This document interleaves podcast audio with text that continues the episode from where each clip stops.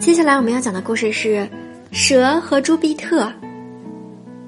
蛇受尽了被人类和百兽践踏的痛苦，一部分原因是它的身形所造成的，另一部分原因是它不能在地面上直立行走。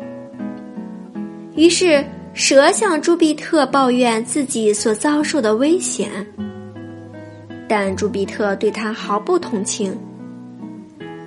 我敢说，朱庇特说道。